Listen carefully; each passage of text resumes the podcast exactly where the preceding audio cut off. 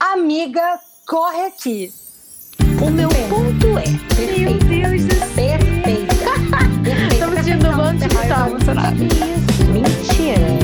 A Camila, pelo amor de Deus, né? Pelo amor de Deus, Camila, que isso? Não. Ai, cancela, cancela, cancela. Meu Deus do céu, isso é brincadeira ponto é. artística, entendeu? Ai, meu Deus do céu. Ai, sabe? Quem é meu cristal? Meu Deus do céu, Fernando. É aquilo, né, Camila? Começa com A de A Amiga tudo. corretinha. Começa com P, né? Amiga corretinha. Oi, eu sou a Fernanda. Oi, eu sou a Camila e nós somos as vozes desse podcast que você pode encontrar nas redes sociais com arroba Amiga Corre Aqui, no Instagram, o Amiga com X, Amix Corre Aqui, e pelo e-mail, contato amigacorreaqui, arroba gmail.com. E hoje, gente, hoje nós vamos falar sobre uma série do Globoplay, presta atenção, hein? Hum. chamada, o quê? Chamada Filhas de Eva, que tem a participação mais do que especial dela, da melhor De cantora do Conta, mundo. conta pra gente. Conta melhor pra gente. Camila, conta pra cantora, gente. a melhor pessoa do universo, Fernanda Lemos. Ela mesma. Ela mesma. Ela mesma. O terror do Instagram. Então, essa série tá super bombando no Globoplay. Ela estreou no dia 8 de março, né? Foi é, em homenagem ao Dia Internacional das Mulheres. E é uma série que é maravilhosa, né? E tem a minha participação. Eu bem belíssima. Aliás, Camila, eu descobri que tem mais a minha participação do que eu sabia. Como assim? Porque o que acontece, querido ouvinte, eu vou explicar para vocês a história. Quando a série estreou, vocês já sabem, né, que eu passei por uma perda familiar e foi logo assim, na semana. Então eu não tinha conseguido até então assistir a série. Como a gente estava louca para gravar esse programa sobre a filha de Eva, fui assistir junto com Camila, maratonamos juntas. E aí ontem eu tava acabando de assistir a série e aí eu tô lá olhando a cena, tem um bar jovem, a, a menina conversando com as amigas. Aí eu falei, eu conheço essa voz que tá de fundo. Era a minha voz. Estava tocando Já Deu de fundo no bar, lá no final. Ou seja, eu apareço três vezes na série. Tcharam! Perfeita! Perfeita, gente! Tananana, tananana. É mesmo, galera. É muito perfeita, gente. Gente, eu, eu dei um berro, eu dei um pulo quando do nada entra a Fernanda assim. Eu falei, ai meu Deus! Porque assim, eu sabia o que seria no episódio 6, tá, gente? Anota aí, episódio 6. Mas eu não sabia a hora, né? E aí eu tô aqui paradinha lá xingando o homem, porque vocês vão perceber que eu vou xingar muitos homens nesse, nesse episódio aqui, perdão, A homens. gente gosta Mas disso. assim, vou xingar vocês, misericórdia. E aí, eu Divino. estava xingando o homem só aparece Fernanda. Aí eu falei, ah, é um anjo na minha vida, né? A luz que iluminou. Porque eu tava muito, eu tava, olha, eu tava estressada. E aí eu falei assim, Fernanda, me acalmou. Você me acalmou, amiga. Ah, amiga, sempre, né? Tô aqui pra isso. Mas você sabe que até eu me choquei, porque eu já sabia que ia aparecer, mas eu falei, ih, sou eu. E eu tenho tanta. Eu fico com tanta vergonha, eu fico assim, gente, porque, ai, que vergonha, que vergonha. Eu fico com muita vergonha, é muito engraçado. Eu amo. Vergonha mas de quê? assim, ai, que vergonha. Eu fico com vergonha, eu fico com muita. Eu sou, eu sou uma apreciativa. Mas eu também sou envergonhada. Quando, quando acontece alguma coisa assim comigo, as pessoas falam de mim, eu fico toda boba, toda envergonhadinha. Eu sou shy. Palhaçada nossa, né? Você não É acha? shine, é shine, não, não. Shine é brilhar. Shy não é brilhar, shy. É sou shy, é sou shy, suede. Ah, Mas enfim, Fernanda, conta pra gente. Como foi gravar? Fala aí, como é que foi gravar? Então, gravar foi uma experiência muito maravilhosa, muito incrível, muito louca, mas louca num sentido muito positivo, porque é. Cara, quem me conhece sabe que a, a Globo, o Projac, é a minha Disney. Eu sou apaixonada por novela e tudo do entretenimento da Globo. Então, assim, eu fui no Projac, eu vi aquele estúdio novo, né, que foi feito Amor de Mãe, que é o, o maior estúdio da América Latina, é 4GM, esqueci o nome, mas, gente, eu, eu, tava passando por lá, tipo assim, oh my god, Mickey, sabe? Eu tava, tipo, muito feliz. Muito feliz pela oportunidade da série, que acabou sendo muito maior do que eu esperava. É, eles tinham me chamado para fazer a participação na cena do bar como uma cantora, assim, sabe, de bar. Tu sabe, Camila, quando você vai no bar e tem Sim, claro. um cantor tocando Djavan e tal? Era tipo isso. Só que aí era pra tocar a minha música e o escolhido era Jadeu. Eu mandei o meu EP pra eles, eles escolheram Jadeu. Chegou na hora e me perguntaram assim: Você tem outra música sua? Eu falei: Várias. Ah, então, porque tipo. Amor, tem eles uma queriam- vida. Pois é, eu tenho história, tenho chifre. Mas assim, eu, é, eles queriam outra música, tiveram a ideia de ter mais uma música, mas seria mais fácil minha por causa de autorização. Se fosse cover, daria muito trabalho, né? E eu tava com meu parceiraço, que é o Diego, que é irmão do Murilo, do nosso editor. Amor! Que família, né? Amo. Eu tava com o Diego, falei, Diego, vamos te cuidar bem, que é uma outra música minha que a gente toca horrores. O Diego. Nossa, o Diego sabe tocar essa música tão bem, porque ele já, ele já tocou tantas vezes, ele toca, tipo assim, ele ama tanto essa música que parece que a música é dele, sabe? Claro! Perfeito, aí né? ele topou. E a gente gravou lá as duas na hora e foi muito lindo ver, porque Cuida Bem teve uma grande visibilidade na série. É a música que entra na cena e ela aparece muito mais do que já deu. Eu fiquei muito feliz porque é uma música que é muito especial pra mim, é uma música que eu acredito muito, que ela marca uma virada no meu estilo de composição e que eu vou lançar esse ano. Então, assim, eu tô muito feliz. É, estar lá foi muito legal. Cara, a experiência de gravar foi muito legal. Tem um lado meu que queria ser roteirista e tal, ainda quer um pouco por causa de novela e tudo mais. Então, ver como tudo é feito. A experiência de você gravar não olhando para a câmera, porque toda a minha experiência de câmera é no YouTube, é na internet, que você olha para a câmera, você olha para o público. E na verdade você não pode olhar ali, ah, não fazer muita expressão facial, que eu faço muita e tipo não pode fazer tanta porque é, marca muito. Então, foi uma experiência muito legal. Eu amei, eu tô muito grata de verdade.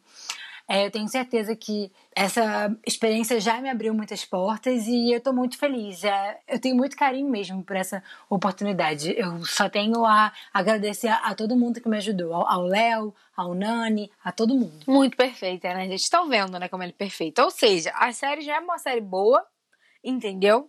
É um nome chamativo, Filho de Eva, inclusive vou falar sobre esse nome. Sim. Mas, só de ter a participação de Fernanda Lemos, você já deveria estar assistindo, né? Eu acho que, assim, é um momento icônico para... Não é televisão brasileira, né? É streaming brasileiro. Entendeu? Tá disponível no Globoplay. Eu peguei, eu confesso que eu peguei o Globoplay emprestado da Fernanda para assistir. Graças a Deus, né, Camila? Porque agora, agora é o momento de desabafo, meu querido ouvinte. Vê você, Ai, caro meu ouvinte. Vê se Deus. você não estaria com raiva se fosse no meu lugar. Ficou, não, ficou até nervosa. Peraí, ela ficou tão nervosa que até travou aqui. Fernanda, você tá gravando isso? Eu fiquei, ne... eu tô gravando, eu fiquei nervosa porque é o seguinte: a pessoa eu considero minha melhor uma das minhas melhores amigas. né? E aí, Me deu eu uma considero. tossida aqui. Tossi, Aí- tossi. eu passei pra ela a senha. Ela falou assim: eu fico sem graça de usar, não me sinto confortável. Ai, que ódio! Porque o Globoplay, pra mim, eu estar dividindo meu Globoplay é tipo assim, é uma coisa muito sagrada. Entendeu? É tipo assim, cara, tô- é como se eu estivesse dividindo o último biscoito do pacote. é como se eu estivesse dividindo a gente, sobremesa. Ou seja, é uma prova de amor. ah, Camila, você falou que eu estava sem graça? Eu fiquei bem Ai, bolada. Fernanda, bolada por quê? Olha, olha Porque quem é pra você fala. Olha quem fala. Hum, Eu, eu não vou te dar esporro, Fernanda, porque Fernanda, antes de a gente começar, querido ouvinte, disse que, que ela tava muito brava comigo, eu tava dando muito esporro nela. Eu não sei muito esporro. quando isso aconteceu. Eu lembro de um dia que eu dei a beça. Esse dia eu dei a beça. Ah, Murilo, então faz um compilado pra gente de não, eu esporros. parei. Eu parei de te dar esporro. parei. Hum, Parei sim. Parei sim. Mas enfim, falando aqui em esporro, já que tá um momento descontraído, gente, olha só, Uhum. preciso fazer um comunicado que hoje todos os barulhos do universo resolveram estar perto da gente, entendeu? Então, uhum. caso vaze alguma coisa, saiba que o nosso local onde, onde a gente mora tá um pouquinho, um pouquinho barulhento, mas tá tudo bem, né, amiga? Só uns avião passando, Não, tô- É, agora, por umas exemplo, casas caindo, agora, por exemplo, a minha mãe resolveu tomar banho. entendeu? Hoje é quinta-feira e o centro aqui do lado resolveu. É, resolveu não, tipo. Aqui o prédio de minha mãe é do lado de um centro. E hoje eles estão atuando, né? tem música, então se você ouvir tambor, alguma coisa assim, é do centro. É, daqui a pouco o meu vizinho vai dar a festinha de dois anos do filho dele, então você vai ouvir uma Xuxa, uma Dua Lipa, porque hoje em dia é praticamente a mesma coisa, entendeu? Então é só pra vocês saberem. Exatamente, gente. Mas então, amiga, corre aqui, entendeu? Porque a gente vai falar sobre a série Filhas de Eva, disponível no Globoplay. Uhum. Vamos comentar um pouquinho dela com vocês, né?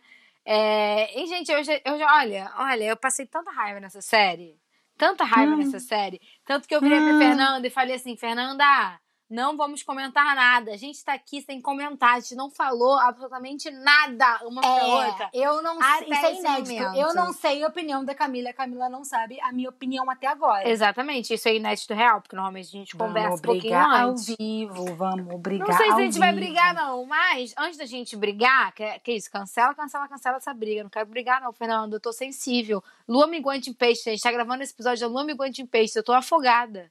Entendeu? Peraí, fiquei até Você mal. piscou. Ai, fiquei mal. Voltando à série, um hum. breve resumo de série para você que não assistiu, mas quer assistir, quer ouvir esse episódio. Vamos lá, tá? Ah, rapidinho, vai ter spoiler. É, vai ter spoiler, gente. A gente não tem como comentar essa, principalmente essa série, que eu tô com ódio de homem. Não, vai ter spoiler. Vai ter spoiler. Nada de novo né, Camila? Hã? A gente, a, a gente com raiva de homem. Ah, novidade. Exatamente. Nossa, não Mas... esperava. Passado, chocada. É, ah, escuta esse episódio, é legal. Você vai assistir a série. Então escuta depois. Assiste a série, escuta o episódio. Mas enfim, né? Filhas de Eva conta a trajetória de três mulheres, três e mais, tá? Três mulheres porque são três protagonistas, né? Que estão presas, olha só, nada novo sobre o sol real, que estão presas a padrões que não as fazem felizes. Quem nunca, né, Fernanda? Quem nunca, não é mesmo? Hum. E aí a série, né, começa com Estela, que é, no caso, a, a mãe da série toda, né? Ela é a avó. Renata Sorra, Perfeita. nossa eterna Nazaré. Perfeita. Que aí ela percebe que durante a sua comemoração de bodas de ouro, não, ou seja, 50 anos de casado, ela percebe que não estava feliz e resolve pedir o divórcio. E aí tudo começa a acontecer, sabe? E aí sua filha Lívia. Que é Giovanna Antonelli, nossa eterna Jade. Exatamente, perfeita. Também acontece um problema no casamento dela e conhece Cleo, que vira sua amiga. Cleo, que é a Vanessa Giacomo, nossa Gente, só atuação perfeita. Foi, já, é, perfe... é impecável. achei tudo impecável de atuação. É impecável, tá? é impecável. impecável. A atuação tá impecável. Enfim, gente, é basicamente isso, tá? E aí conta a história dessas três mulheres tentando aí é, viver a vida delas, porque elas passaram a vida inteira vivendo às custas de homens. E aí elas começam aí a eterna busca pela liberdade, né? Inclusive, eu notei uma frase dessa série que eu preciso falar aqui, que foi uma frase que mexeu muito comigo, eu fiquei pensativa. Eu fiquei pensativa. E é uma frase muito interessante pra gente dizer, pra gente começar a falar sobre a série, que é: às vezes, a coisa mais sensata a se fazer é uma loucura. Eu também anotei essa série. É, essa, Ai, gente, frase. eu achei essa frase lindíssima, entendeu? E essa frase descreve um pouco a série. Essas mulheres, né? Não só elas, como outras mulheres da série, vivem aí numa busca para ser livre, para se libertar de padrões que não as pertencem mais. E aí elas Sim. acabam tomando decisões e tendo que decidir por elas mesmas, coisas que elas nunca fizeram, né? Então é bem bonito. É uma série bem, bem intensa, assim, em alguns momentos. A fotografia tá impecável, a trilha sonora tá impecável, o roteiro tá belíssimo. Então, assim, super aconselho. As atuações estão impecáveis. Não, as atuações assim. estão incríveis. Não tem, é, não tem. A gente vai falar que, assim, vou logo dar um spoiler. Já começa, pode começar, opinião. Fernanda, pode começar. É, eu, eu tenho raiva da personagem da Giovanna Antonelli, que é a Lívia. Uhum. Ela me dá muita raiva. Fico com raiva Só dela que também. A atuação da Giovanna tá impecável, porque é um personagem que parece simples, mas não é. Eu acho que assim, é uma mulher tão comum que é muito difícil atuar, porque você pode, sei lá, você pode cair num viés de fazer algo muito próximo a você, eu não sei, né? Porque eu não sou atriz. Só que assim, eu achei que a atuação dela tá maravilhosa. A Vanessa Giacomo também tá impecável. A Renata Sorra, cara, a atriz é, é Débora Ozoni, se eu não me engano, a filha da Giovanna Antonelli. Maravilhosa. Ela, faz, ela é maravilhosa. Ela é maravilhosa. É outra que atuou muito, porque assim, os personagens são mulheres comuns, assim. Então, tipo, a Dora, por exemplo, que é a filha da Giovanna Antonelli, né? E também neta da Renata Sorrah, é uma menina muito comum que você conhece várias Doras perto de você. Só que eu acho que são nesses personagens que parecem ser fáceis que eles são muito difíceis. E a menina faz brilhantemente, é muito natural. Cara, tipo assim, em muitos diálogos, eu até ficava, gente do céu, mas será que é ela? Será que ela é assim? Sério, então assim, eu adorei. Os diálogos são muito bons, porque vocês sabem, eu estou assistindo Mulheres Apaixonadas no Viva. E eu senti que essa série tinha algo que tem muito nas obras do Manuel Carlos, que é a cena do sentado à mesa, a família jantando, sentada na mesa, conversando sobre o dia a dia. Que é uma coisa muito comum, assim. E na novela do Manuel Carlos, né, tem mais aquela linguagem rebuscada, aquela coisa, não, não, não. Tipo, ali não tem uma cena específica que a Giovanna Antonelli, ela mostra o novo namorado e o ex-marido entra na casa. Cara, ele, tipo assim, ele vai falando, vai querendo aparecer, vai se metendo, sabe, aonde não é chamado. E os personagens na mesa, eles estão se olhando. E a menina, né, a Dora, que é adolescente, ela fica, tipo, corrigindo o pai e meio que xingando o pai sabe, tipo, baixo. Eu, eu achei essa cena muito legal, assim, então tem algumas coisas que eu acho. Me lembra muito também uma cena de Gilmore Girls, que eu esqueci a temporada. Eu acho que a Camila pode lembrar. É uma cena que a família tinha brigado, né? A, a, a Rory, a mãe e os avós, eles tinham brigado. E eles vão se reconciliar. E é uma cena que é muito complexa, porque é durante o jantar na casa da avó da, da, da Rory, né? Na casa da Emily. E eles estão, tipo, não se falando, e daqui a pouco eles estão rindo, e daqui a pouco eles estão se xingando, e daqui a pouco eles estão sérios de novo, mas tudo dentro da mesa, sabe? Então, eu acho que, que a série acertou muito nesses diálogos naturais, é, no vocabulário que você vê mesmo no dia a dia, você super se vê ali. Sim, eu concordo com você. Eu acho que a série aproximou um pouco, né, da, da realidade. Eu acho que em relação à história, tá? É, falando nisso, gente, só pra falar que essa série, né, foi escrita por Adriana Falcão, Jo Abdu, Marta Mendonça, Nelito Fernandes, com colaboração de Maria Clara Matos, tá? Só para vocês saberem, porque a gente vai falar, eu vou falar muito da escrita, eu queria falar sobre isso. Também tem direção artística de Leonardo Nogueira, inclusive impecável. Direção, direção artística, porque sinceramente a tá direção impecável. de arte tá impecável. Tem mais tá cenas tá que ele trabalha com espelho, assim, que eu achei lindíssima. Fotografia lindíssima, direção de arte perfeita. Eu tá acho que em, termo, em termos técnicos, sabe, não tem nada a falar da série quanto a isso. Tá, inclusive, tá de parabéns, porque a gente vive muito num, num país que não valoriza né, a cultura nacional, mas eu estou aqui para dizer que, assim, não, não deixa a desejar em nenhum minuto. Mas, enfim, gente, o que eu ia falar em relação a isso que eu me perdi são diálogos muito reais, são diálogos que se aproximam muito, né, da, da gente, assim, principalmente de mim da Fernanda, né, porque a gente vive num, numa bolha, digamos assim, e a gente vê muito isso acontecer por aqui, de, de mulheres que estão presas a casamentos que não existem mais, mas que continuam Sim porque querem, é, porque estão escalados do marido, mulheres que abrem mão das próprias vidas, dos próprios desejos, das próprias vontades para satisfazer o marido. Então isso acontece muito, a gente vê isso acontecer muito, né? E, então achei isso tudo muito real, muito próximo de mim. A minha crítica a, em, a relação à história, né, de desenvolvimento de personagem é da personagem da Vanessa Giacomo, da, da Cleo. Eu não gostei do final dessa personagem. Eu achei que, que esqueceram dela, entendeu? O que vai fazer ah, com jura? ela? Esqueceram dela. Eu senti muito isso, porque eu acho que tanto a personagem da, da Giovanna Antonelli, que é a Lívia, tanto a Estela, que é a personagem da Renata Sorrá, tanto a mesma, até mesmo a Dora, né, que é a da Débora, é, tiveram finais que eu achei bom. Eu achei, tipo assim, ok, deu, deu pra entender que elas se libertaram. A personagem da Vanessa Giacomo, não. Ela, eu senti que ela terminou muito, muito sozinha, assim. Eu senti que terminou uma confusão, a vida dela terminou de cabeça para baixo, entendeu? Então eu não gostei, eu acho que faltou desenvolver melhor esse final dessa personagem. Eu não sei o que se passou, não sei o que elas quiseram entender. Inclusive, eu queria uma série só dessa personagem, porque eu gostei muito da Cleo.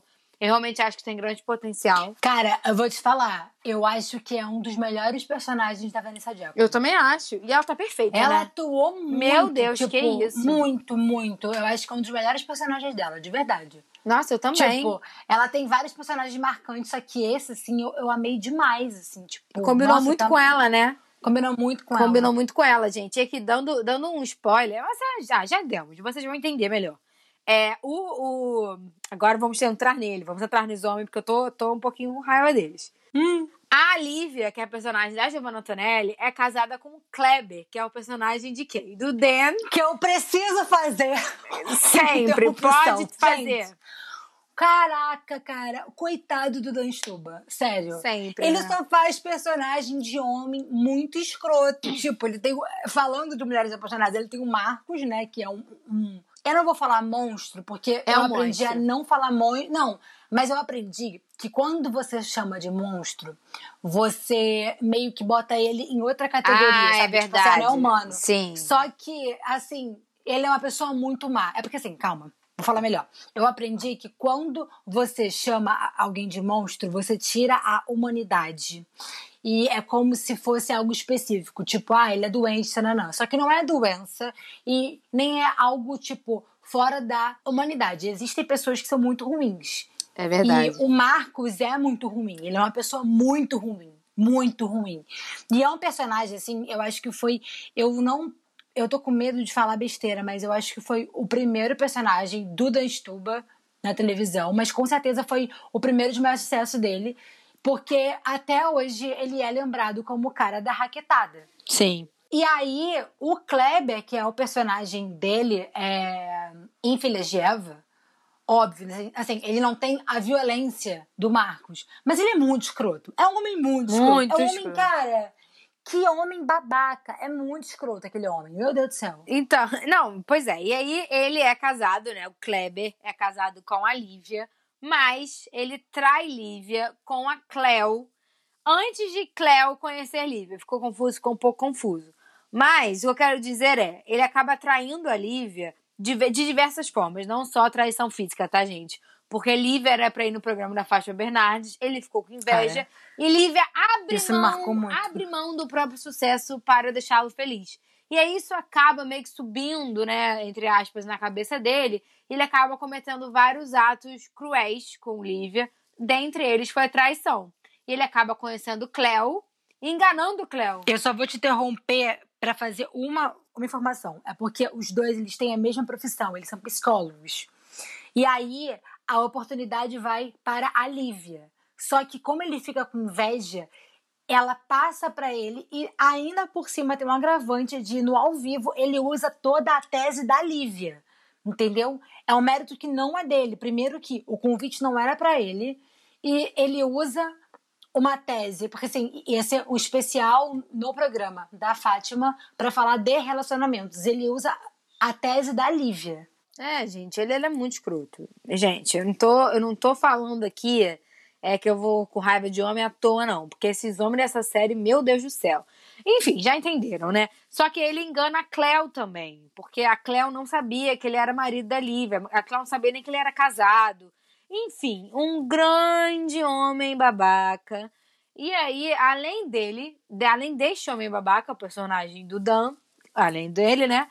Temos também o marido de Estela, que é o pai de Lívia, que é um advogado que era corrupto.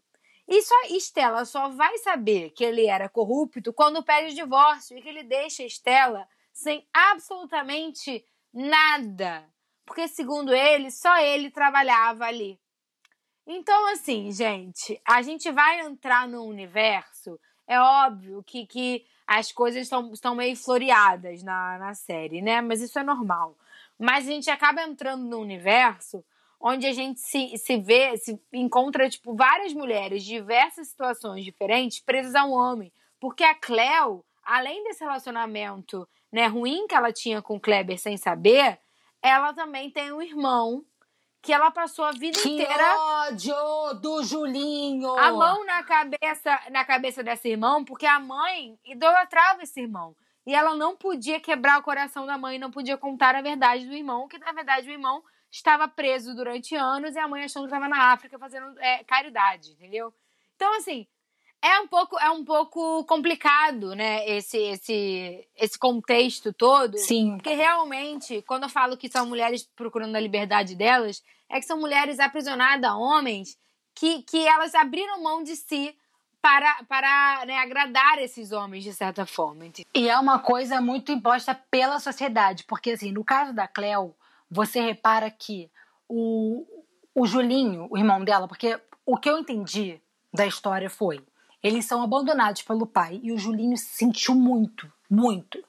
E aí nisso, ela meio que abraça, ela esquece a dor dela e ela abraça ele, ainda criança, e fala assim: "Vou estar aqui com você".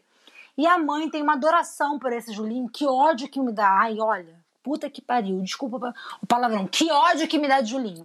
E aí o Julinho é um trambiqueiro, um 71, cara, fica devendo agiota, mil coisas.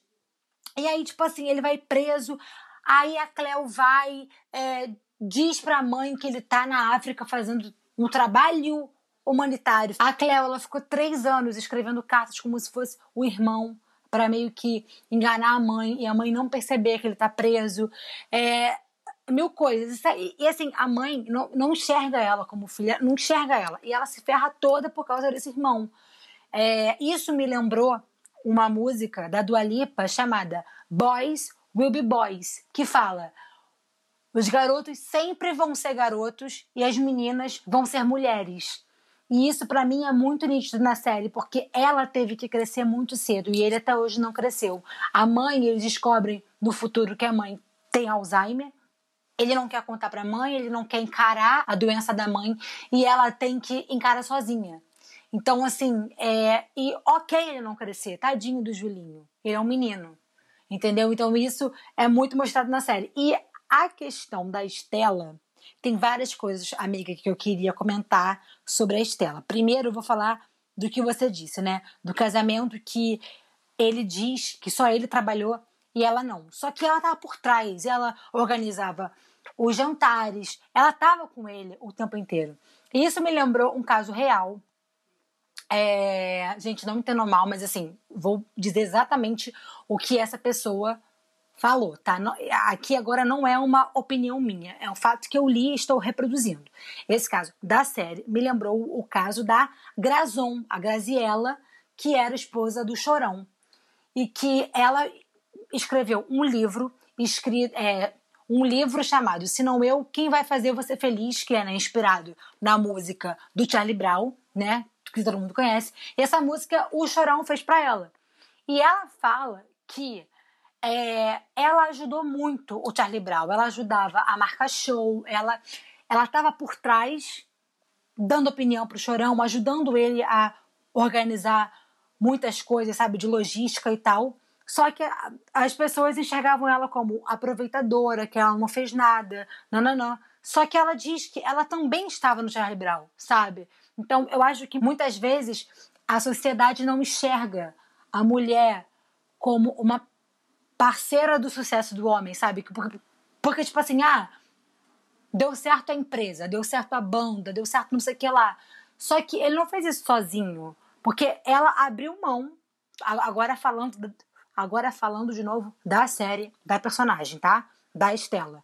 Ela abriu mão da vida dela para ajudar ele. Ele chegava em casa Tava tudo organizado, tinha comida, ela organizava os jantares que ele precisava fazer, ela sabia quem tinha que sentar com quem, ela ajudava ele nas relações dele, entendeu? E isso também é, era uma parte do trabalho dele. Então, isso é uma uma das coisas que eu percebi na personagem da Estela. Sim, não, com certeza. E além do fato de que ela era, foi uma personagem que ela de fato abriu mão do sonho dela, né? Ela tinha um sonho e ela abriu mão desse sonho para viver o sonho Sim. dele, que é uma coisa que acontece muito. E aí, é, depois de anos, ela foi perceber, né, no aniversário deles, né, na boda deles, né, de 50 anos de casado, ela foi perceber que ela não era prioridade dele, nem nunca foi. Então, assim, ela resolveu terminar com ele, e aí tudo se, se desenvolve. Mas eu quero trazer para cá, assim, porque você falou da, da mãe da Cleo, né, com, com o irmão, a relação deles.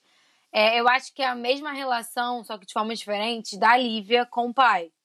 Que, que assim, o marido da Estela, né, o Ademar, tá, gente? O nome dele é Ademar. Ele é o pai da Lívia, que é a personagem de Giovanna Antonelli. E a Lívia, ela acha que o pai é o melhor cara do mundo. Ela não enxerga o que o pai dele, o que o pai dela estava fazendo com a mãe dela. Então o pai roubava, o pai abriu uma, uma conta é, para a mãe no exterior, no nome da mãe, sem a mãe saber. Tudo isso no nome. Para botar o dinheiro de propina. Exatamente, né? tudo isso sendo corrupto mesmo.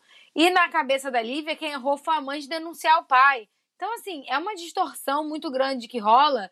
Eu acho que isso também é, é, uma, é uma crítica, tipo, a gente também, que a gente tem, tende a não valorizar a pessoa que tá o tempo inteiro lutando pela gente, que é a nossa mãe. Porque se, muitas vezes, né, desde quando a gente nasce, a gente é muito raro não ser a mulher que faz absolutamente tudo dentro da casa, entendeu?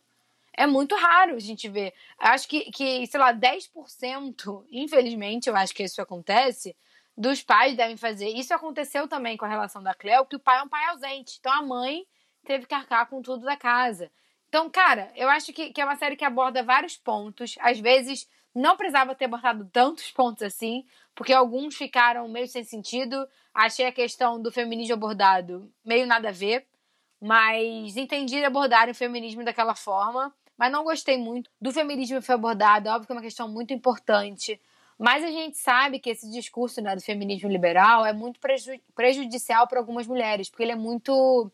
É um discurso meio egoísta, né? Porque a gente tem que se perguntar de quem de fato a gente está ajudando com isso.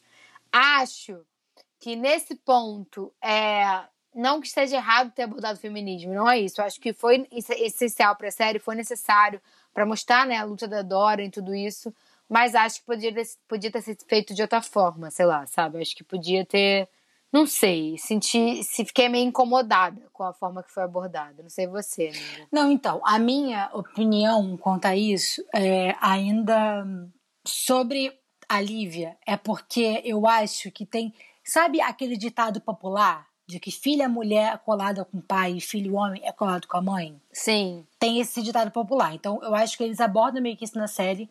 E a Lívia, um, ela, ela é psicóloga e ela tem uma dificuldade de enxergar os pais como humanos, sabe? Como além dos pais, além do super-herói que ela montou na cabeça dela. E ela entende que a partir do término do casamento da mãe dela, a mãe dela destruiu a família. A mãe dela destruiu a vida de todo mundo. Só que, na verdade, a mãe dela se libertou e libertou ela também. É, então, é um ponto. E o outro ponto sobre a abordagem do feminismo, eu acho que tem dois caminhos na série. Um eu gostei o outro eu acho que podia ter sido feito de uma, de uma outra forma, né? Como você mesma disse. O que eu gostei foi que aborda várias questões sociais. Eu acho que é, mostra um outro lado de uma outra geração, sabe? A geração das nossas avós. Eu, é, até hoje eu escuto gente falar ah, os casamentos antigamente que eram bons, que davam certo, que duravam anos e anos. Às vezes as mulheres estavam presas a relações horríveis, só que elas não enxergavam que elas podiam se separar, que elas podiam ser livres. Então eu acho que mostra outros pontos de vistas de, de gerações diferentes. A, a gente tem uma geração de 70 anos, uma geração de 40 anos e uma geração de 17 anos. E tem ainda a, a Cleo, que deve ter uns 20 e tanto, 30 e poucos anos. Então, eu acho que mostra as questões diferentes e iguais dessas gerações, assim, ao longo do tempo. Tanto que tem uma cena que me marca muito, que é a Renata Sorrá no cemitério, falando com o túmulo da mãe. E ela fala: é, Mãe, você dizia que eu devia ter nascido homem, que a minha cabeça ia sofrer no corpo de mulher. Não é que hoje esteja fácil, é que está menos difícil.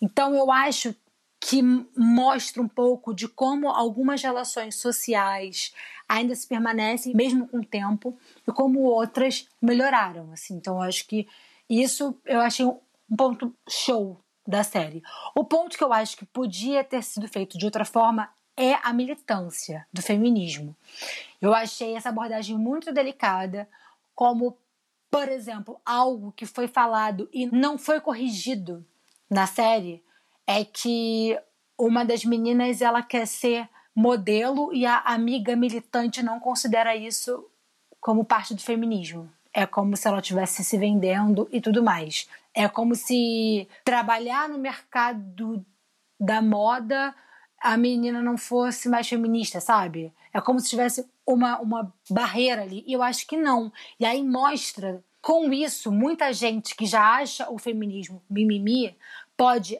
assertivizar, não sei nem se essa palavra existe, na própria cabeça, que, ó, tá vendo? A militante radical, a militante do cabelo curto. Eu acho que isso é uma coisa que é muito sensível ainda na sociedade. Ainda tem gente que vê o feminismo como algo ruim, tem gente que vê a militância como algo ruim.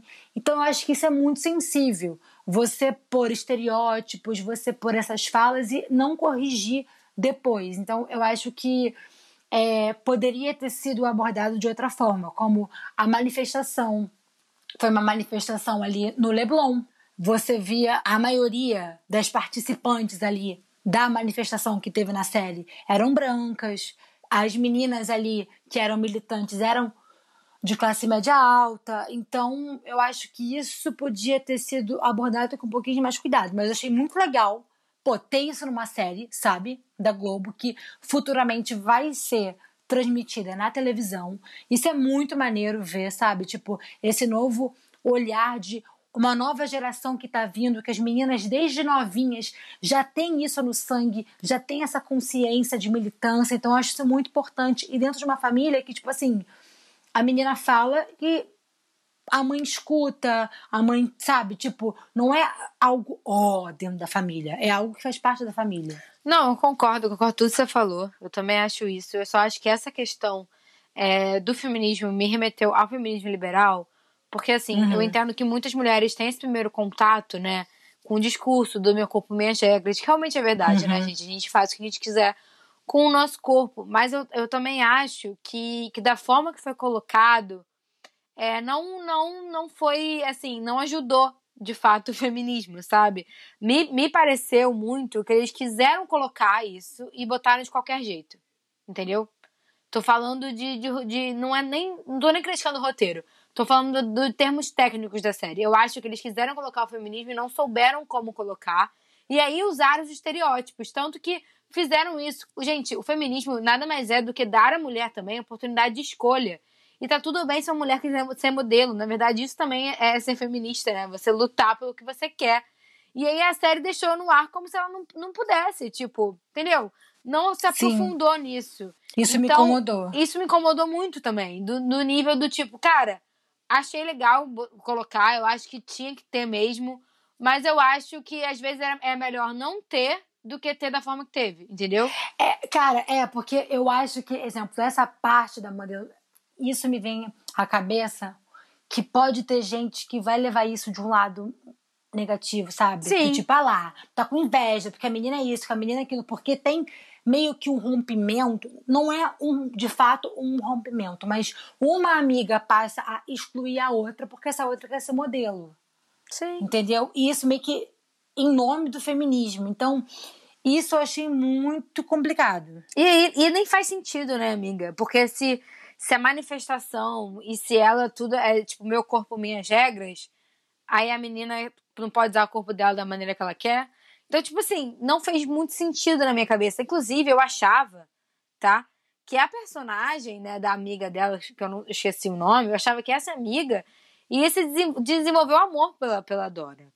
Eu achava que era por isso. Não tô de sacanagem, eu achava que eles iam meter um ciúme aí no meio. Porque eu não tava entendendo. Eu tava assim, gente, o que tá rolando? Eu acho, eu acho que ela pode ter tido ciúme. Eu, eu não sei, porque, tipo assim, quando a Dora começa a namorar, ela não tem ciúme mesmo. Ela fica feliz. Ah. Ela fica feliz, entendeu? Sim. Então, então me soou, me soou errado, entendeu? Eu acho que foi desnecessário. Não precisava ter tido, ter tido isso. Tipo, o que ela. O que, o que quiseram mostrar com isso? Com esse fato dela não poder. Entendeu? Isso, isso me incomodou. Esse foi um ponto que me incomodou na série. E aí, falando desse ponto, eu só quero falar rapidamente sobre o nome da série, porque eu acho que a, a, a série, né? Eu não sei, tá? Se você é um roteirista dessa série e tá aqui me ouvindo, se você planejou essa série, se você deu esse nome, você foi pensando nisso, me avisa. Mas assim que eu vi, olhei o nome, eu já meio que entendi tudo o que ia acontecer na série, sendo muito sincera. Por, pela história de Eva, mas não só pela história de Eva, mas pela história de Lilith também. Que eu já, inclusive, já falei aqui, né, no Amiga Corre Aqui, mas eu vou falar brevemente, gente. É breve, é um resumo do resumo do resumo. Eu vou falar de uma forma muito clara, muito rápida, sobre a história de Eva e de Lilith, porque eu acho que a série inteira se baseia nessa história. Eu, de coração, acho isso. Porque faz muito sentido metaforicamente falando. Então, tô no, acho que a grande maioria, né, conhece a história de Adão e Eva. Mas o que a grande maioria não conhece ainda é a história de Lilith. Que as pessoas nem devem saber, porque Lilith é popularmente conhecida como um demônio. Ela não é um demônio, gente. Mas, vamos lá, né? É, é se falado muito, é, enfim, conhecido como poucas pessoas conhecem, mas quem estuda um pouco mais, como eu, porque eu me interesso muito por essas coisas, é, soube que, na verdade, Deus criou Adão e Lilith antes de Adão e Eva, tá? Era um homem e uma mulher criados da mesma forma, com igualdade, digamos assim, tá? E aí eles eram muito apaixonados, eles eram loucamente apaixonados um pelo outro muito, muito mesmo. E aí, durante um ato sexual, Lilith quis ficar por cima de Adão. E Adão não, não permitiu aquilo. Disse que não ia permitir que Lilith ficava por cima durante o sexo.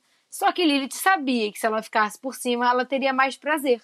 Então ela foi embora do paraíso, porque ela falou que se ela não podia ficar por cima, ela não ia mais ficar ali. E aí Adão sofreu a beça, falou assim: Deus, pelo amor de Deus, eu estou sofrendo muito. Deus, pelo amor de Deus. É, me deixe ir atrás de Lilith, que ela é amor da minha vida, eu preciso trazê-la de volta. Deus permitiu, Adão saiu ao encontro de Lilith e falou: Por favor, Lilith, volte para mim. E ela disse: apenas com uma condição, que é a condição de eu poder ficar por cima no ato sexual. E Adão disse: Não, não aceito isso. E Lilith disse: Então, adeus, não me procure mais, vou embora, tchauzinho. E Lilith se tirou do paraíso e foi para o mundo, né? Ela saiu, né? Saiu, foi para aí e Adão voltou para o paraíso. Quando Adão volta para o paraíso, extremamente triste, porque não tinha mais Lilith ao seu lado, ele implora para Deus uma outra mulher. E Deus o concede Eva. Que aí, né, dizem que Eva surgiu da costela de Adão. E aí Adão vive um relacionamento com Eva, onde Eva era totalmente, né, submetida àquele relacionamento. Eva não tinha muito poder naquele relacionamento dos dois, até que Eva segue a voz de uma serpente e come o fruto proibido. E aí cria-se o pecado, não é mesmo? A partir desse ato que Eva cometeu. E aí dizem que, na verdade, essa serpente é Lilith, tentando trazer e tirar Eva, Eva daquele relacionamento que claramente era ruim para ela. Então, assim, gente, é, quando uma série dá o nome de Filha de Eva, eu já entendo muito o que, que essa série quer me trazer. Porque eu já, já esperava que fossem ser mulheres se libertando de relacionamentos a qual elas estão acostumadas, entendeu? Então, é, eu, eu presto muita atenção nesses detalhes. Eu sou uma pessoa que ama essas coisas históricas e isso me chamou de fato muita atenção.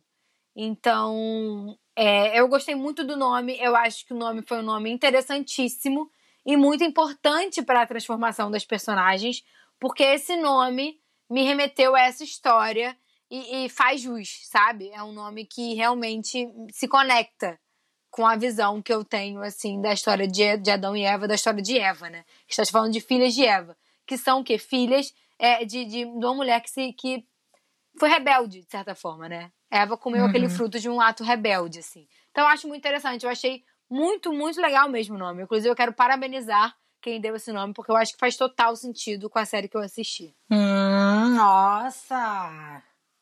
É isso aí, né, meus queridos ouvintes? A pessoa que é maravilhosa. Mas é, é super isso que a Camila falou. Eu, eu tava. Eu não fui tão fundo quanto a Camila, mas eu tava tentando pensar o motivo do nome, né? A minha mãe até tinha perguntado: quem é a Eva? pois é, mas no primeiro momento você pensa é. que vai ter uma personagem Eva, né? Sim, e eu acho muito. Tipo assim, a Eva é uma personagem bíblica. E aí você vê essas mulheres se libertando é, desse estereótipo submisso que tem essa personagem, eu acho isso muito legal. E, enfim, a série tem várias frases que eu meu, sabe, que eu levei assim para mim, que eu fiquei, sabe, tipo, uau, dorme com essa, Fernanda Lemos.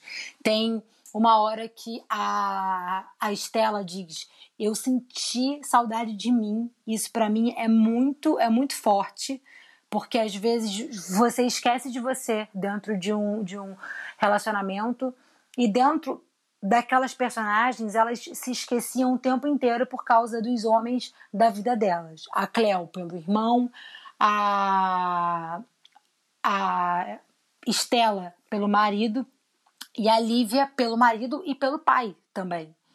Então, a Lívia, assim, para mim, ela é uma personagem muito complexa, muito complexa.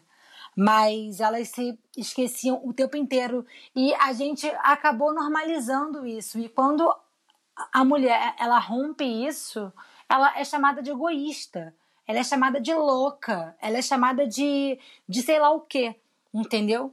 É, outra coisa que eu achei muito legal, porque, tipo assim, eles ficam repensando muito sobre os casamentos, né? Eu fiz as contas, assim, de cabeça, e a Estela se casou com 19 e 20 anos. São 60, são 50 anos de casado. E ela ia fazer 70 anos na série, então ela se casou muito nova, assim. E ela tinha uma amiga que escolheu não se casar, não ter filhos e ela foi médica e viajou o mundo inteiro trabalhando. Então ela fala uma frase porque tipo tem uma cena que elas estão falando das outras amigas e aí essa amiga médica diz uma frase que eu amei que ela fala assim: "É isso que dá jurar até que a morte os separe para qualquer um. Desculpa, eu ria. Porque eu falei, gente, é surreal isso. Tipo, tem essa obrigação do casamento. Claro, muita gente se casa porque quer, mas na época delas, é, o casamento era quase que uma obrigação social. E a partir da história dessa amiga, eu lembrei da história da avó da minha irmã, que queria ser médica, mas na época o avô não deixou ela ser médica porque ela ia ter que tocar em homem. Nossa, mentira, amiga. Aham, uhum, ela teve que ser professora. E aí ela só conseguiu ser médica com acho que 40 anos, que aí o, é uma história muito linda. Ela ela ensinou o marido a ler. Ele era muito pobre e ele era analfabeto. E ele acreditava que a única forma dele vencer na vida era estudando. Então ele foi já estudar adulto, ela ensinou ele a ler e quando ele se estabilizou na vida, ele devolveu a ela como uma forma de gratidão por tudo que ela fez por ele, ele deu a ela o curso de pré-vestibular de medicina. Ah, gente. Lindo. Vou chorar. Mas enfim, isso me lembrou muito essa história, me fez pensar realmente nessas gerações é, também a Lívia é uma personagem que ela acredita no mundo perfeito, no casamento perfeito. Controladora, assim, né? 100% controladora. Sim. Misericórdia. E aí a mãe fala para ela também uma frase que eu amei, que ela falou assim: "Tá vendo como é que é perigoso acreditar em modelos? Porque essa perfeição não existe, né? E eu acho que é muito jogado em cima da mulher essa busca pela perfeição. Você tem que ser perfeita, você tem que ser, tipo, uma mãe maravilhosa, uma profissional incrível, uma mulher maravilhosa. Você tem que, tipo, ir no salão. Eu sei que são coisas meio, ah, ir no salão e tal. Só que a mulher nunca pode falhar. Ela não pode falhar como mãe, ela não pode falhar como profissional, ela não pode engordar, a pessoa fala, hum, se largou, sabe? É umas coisas assim que tem na sociedade que são muito loucas. E um ponto positivo que eu achei na série, né, falando dessas frases de efeito, eu gostei da forma que eles abordaram a virgindade. Ah, eu também. Porque eu gostei disso, entendeu? É, até porque a amiga lá, que era amiga ciumenta, que a gente falou, ela diz uma coisa que é muito importante. Ela fala, cara, há anos atrás, na nossa idade, a mulher tinha que ser virgem até essa idade. E agora, se você quiser ser, você não pode, você vai por esse peso, porque a Dora não estava conseguindo perder a virgindade, ela tinha medo. E aí, tipo, a forma que como abordaram isso, as amigas conversando com ela, tipo, olha, se você quiser ser, show. Se você não quiser ser, a gente tá aqui também. Isso eu achei muito legal, a forma que abordaram. Sim, a, a série é uma série muito interessante. Ela toca em Sim. vários pontos muito maravilhosos. É, fala aí de. Eu vou falar isso muito, tá, gente? Mas é porque eu realmente senti isso. Mostra aí uma busca né, de mulheres para se libertarem de, de, diversas coisas. A amiga da Estela, esqueci o nome dela. Qual é o nome da amiga da Estela? Maravilhosa. Catarina, Catarina, é maravilhosa. Catarina é maravilhosa. E ela fala uma, uma frase pra, pra Estela que pra mim descreve muita coisa, né?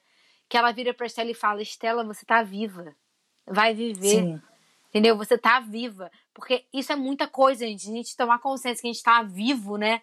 É muita coisa. E aí, ela diz muito isso, né? Porque o Ademar, que é o ex-marido da Estela, o pai da Lívia, enfim, tava infernizando a vida dela e ela tava deixando isso acontecer. E aí, é, eu achei tão lindo, mas tão lindo, a metáfora que fizeram com essa história da vida com andar de bicicleta. Porque a Estela não sabia andar de bicicleta, né, até então.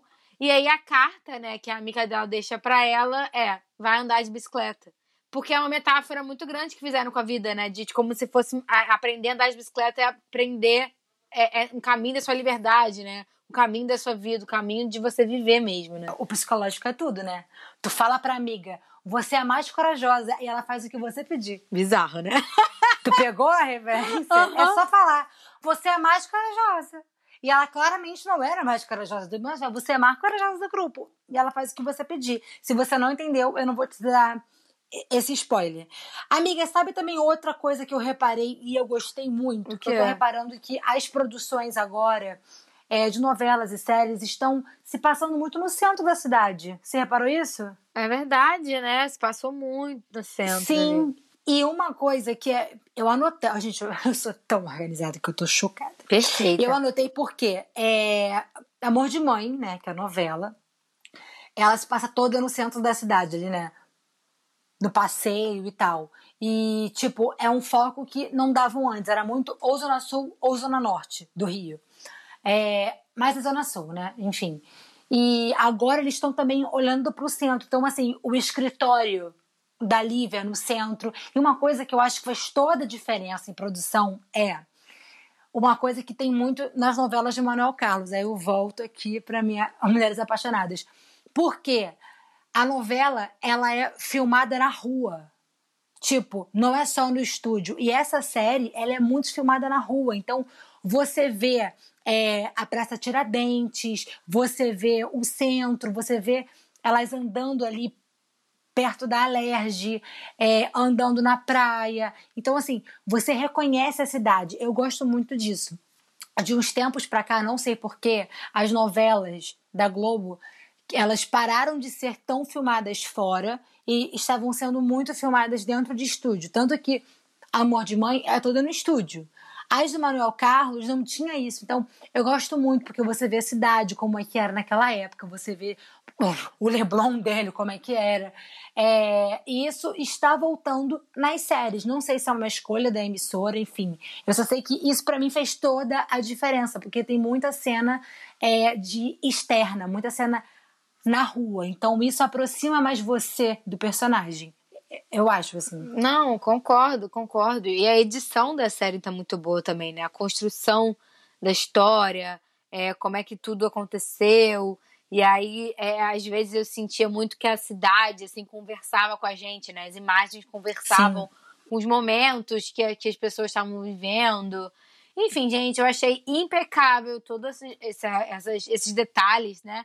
É uma série muito, muito perfeita. Desse... Olha que tá falando disso. Uma... É muito boa. Muito virginiana. Eu sou virginiana, gente. Eu reparo em tudo. E se eu tô falando que eu gostei, porque vocês têm que valorizar, tá? Porque eu sou um pouquinho, um pouquinho crítica quanto a isso.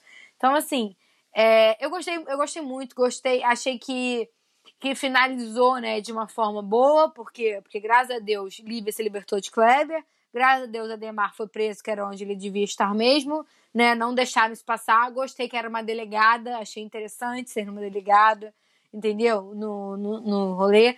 Eu só não gostei do final da Cleo, porque eu acho que ela terminou da maneira que ela começou, entendeu?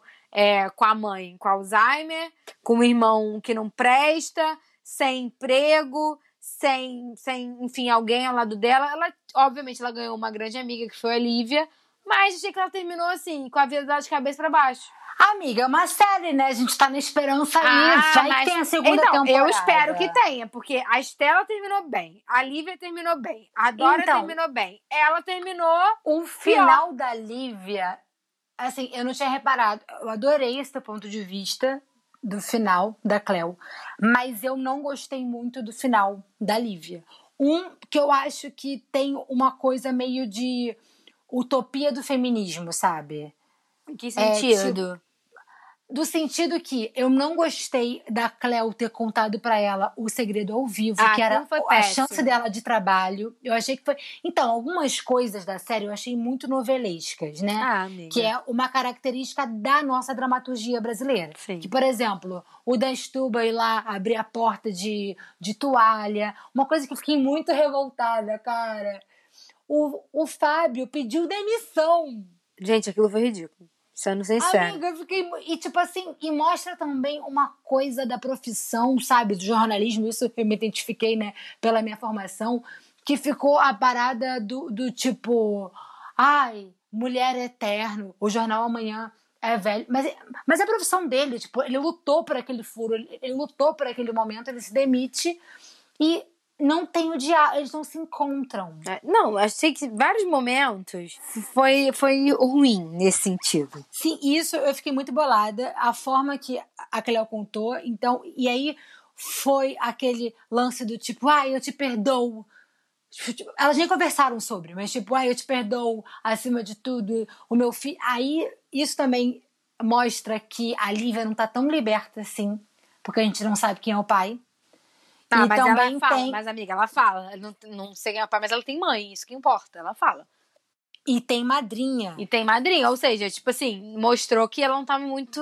Não, sim, só que isso Ia me criar causa. Filho, né? É, só que isso me causa essa sensação meio de, tipo assim, utopia do feminismo, porque as mulheres elas podem discordar entre si, elas são humanas. Sim. O que a gente quer é que pare de ter a rivalidade feminina, sabe? Tipo, aquelas coisas que implantam na gente que enquanto os homens estão ganhando dinheiro, a gente está fazendo outra coisa. Mas é, podem discordar, pode discutir, sabe? Pode chegar lá e falar, cara, que história foi essa que você ficava com meu marido? Vamos conversar sobre isso? Então, esse lance do meu filho não tem pai, mas tem madrinha, e vamos tomar um café na lagoa, isso eu achei meio utópico.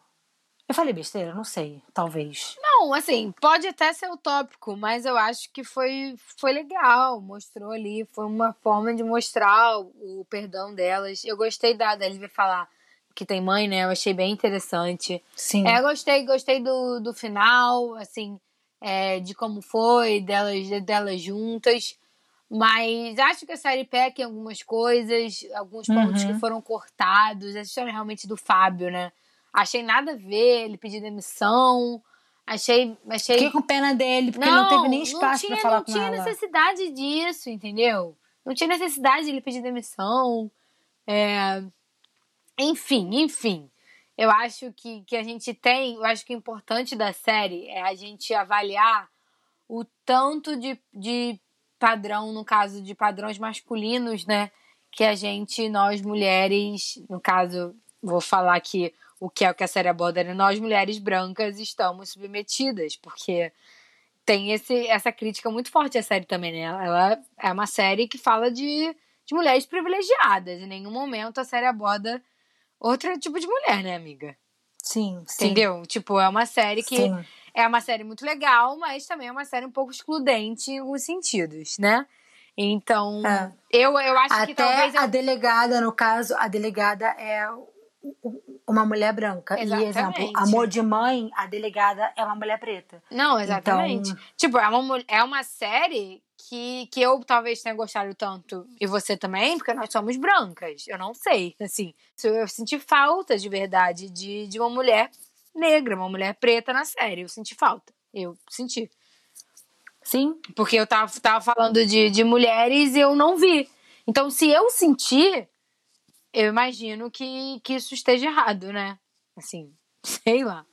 Não, então, só que aí me abre a esperança de uma segunda temporada, porque eu acho que essa série ela já é um marco na dramaturgia brasileira, é, de, de roteiro, de tudo, assim. Já é importante ter isso em cena, Sim, já é também acho. importante ter.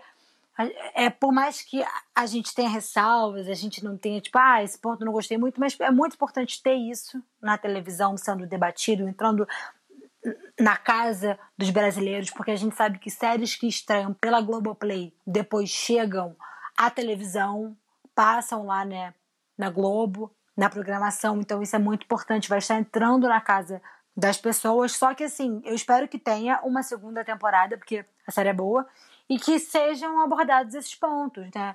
É, as mulheres trans, as mulheres é, negras, as mulheres indígenas, assim, As mulheres gays Outro- também, né? Não, não as mulheres tem. gays. Porque assim, o feminismo, ele não é só uma porta, entendeu? Ele tem várias portas do feminismo. Então, eu acho é, importante a gente falar da mulher como um todo. Perfeita, né? Olha essa frase.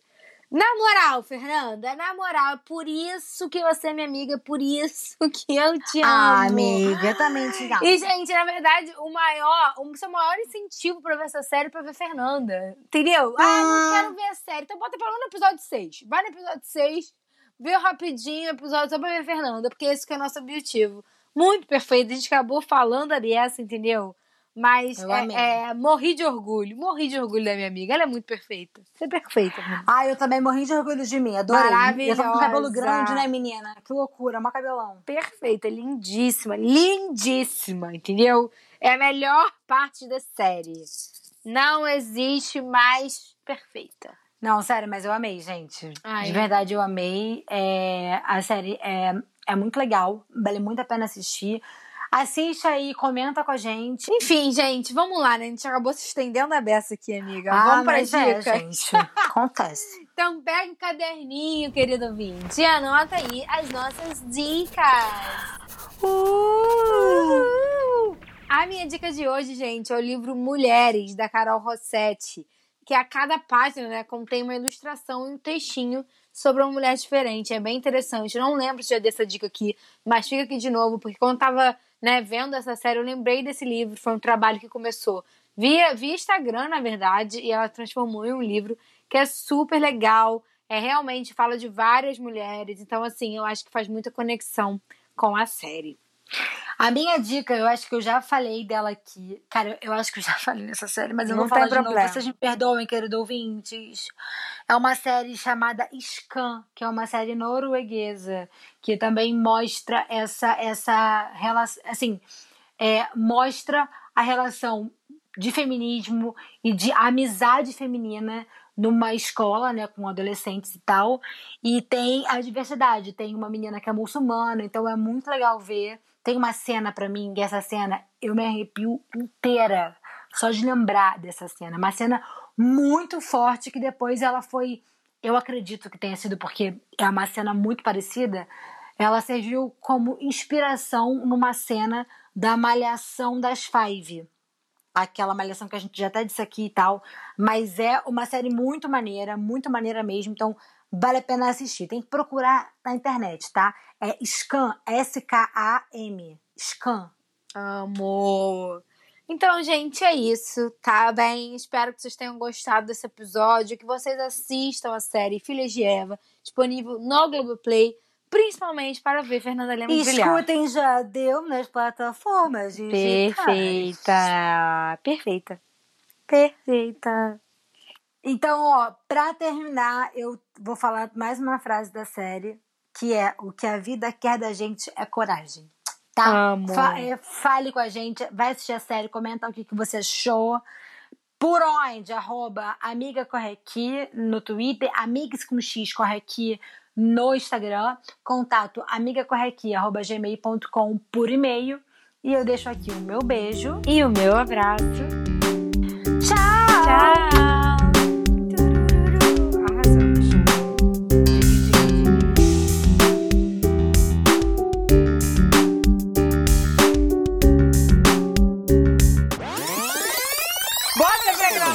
Gravando? Tá gravando? Bota pra gravar. Eu não tô te dando esporro. Eu te dei esporro um dia. Ou você bateu com essa cabeça. Eu...